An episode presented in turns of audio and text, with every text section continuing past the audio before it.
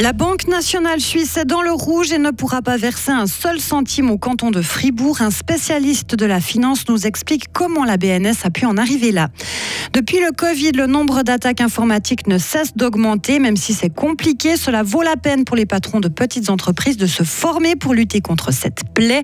Enfin, un petit sauna au bord du lac de la Gruyère, c'est bientôt possible. Des flocons ce matin, puis quelques éclaircies. Maximum 5 degrés. Nous sommes mardi 10 janvier 2023. Bien le bonjour Isabelle. Bonjour tout le monde. Une perte colossale et historique pour la Banque nationale suisse. 2022 restera dans l'histoire comme l'année durant laquelle la BNS a connu son plus gros déficit.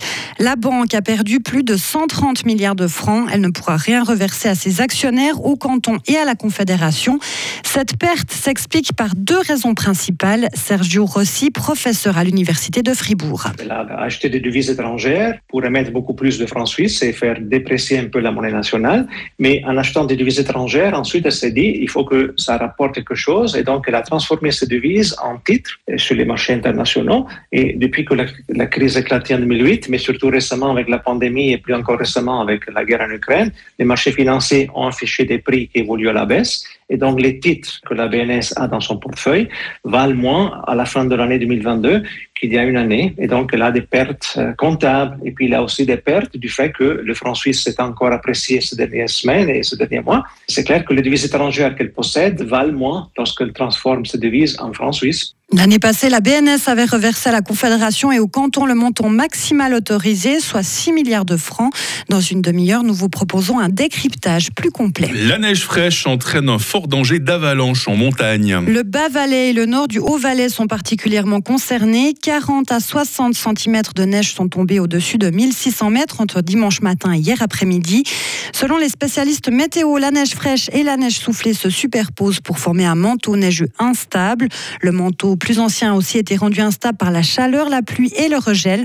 Tout cela peut mener à des avalanches, mais pas en basse altitude en raison du peu de neige avant les dernières précipitations. En 2021, Isabelle, plus de 50 000 entreprises suisses ont été victimes de cybercriminalité. Le nombre de tentatives d'intrusion a même encore grimpé de 60% l'an passé, selon un spécialiste américain en sécurité informatique.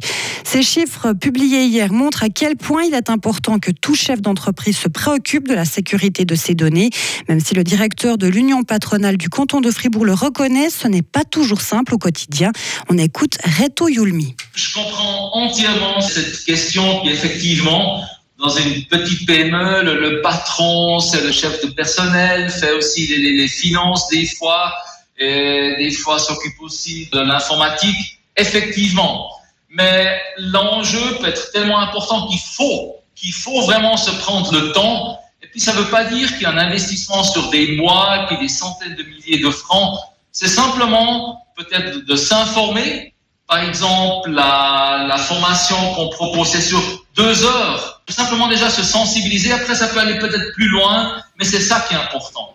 L'Union patronale du canton de Fribourg organise régulièrement des formations pour donner aux patrons de PME des outils de prévention facilement applicables dans leur société.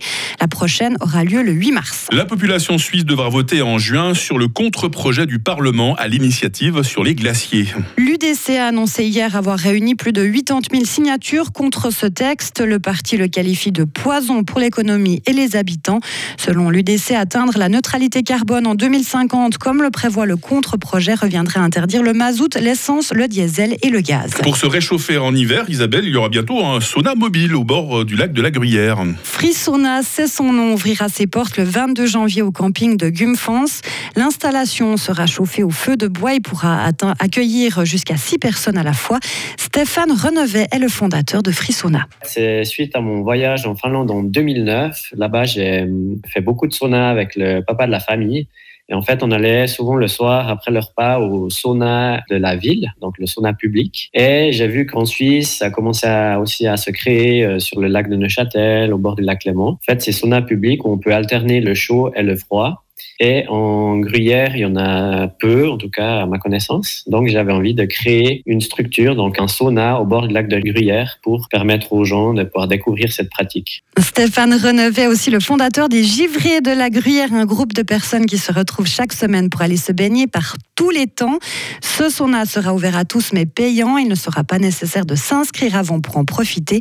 L'installation à Gumfans sera déplacée à la fin mars pour laisser la place aux campeurs. Ce qu'il faudra maintenant, Isabelle, c'est un, peu de neige, hein, parce qu'il faut aller dans le sauna, puis ensuite on se roule dans la neige. Hein, oui, c'est ça le, concept finalement. avoir chaud pour avoir froid, pour ensuite avoir de nouveau chaud, je pense que c'est ça. L'un ne va pas sans l'autre. Relote ce matin, actualité toute fraîche avec Isabelle Taylor qui revient à 7h30. Retrouvez toute l'info sur frappe et frappe.ca.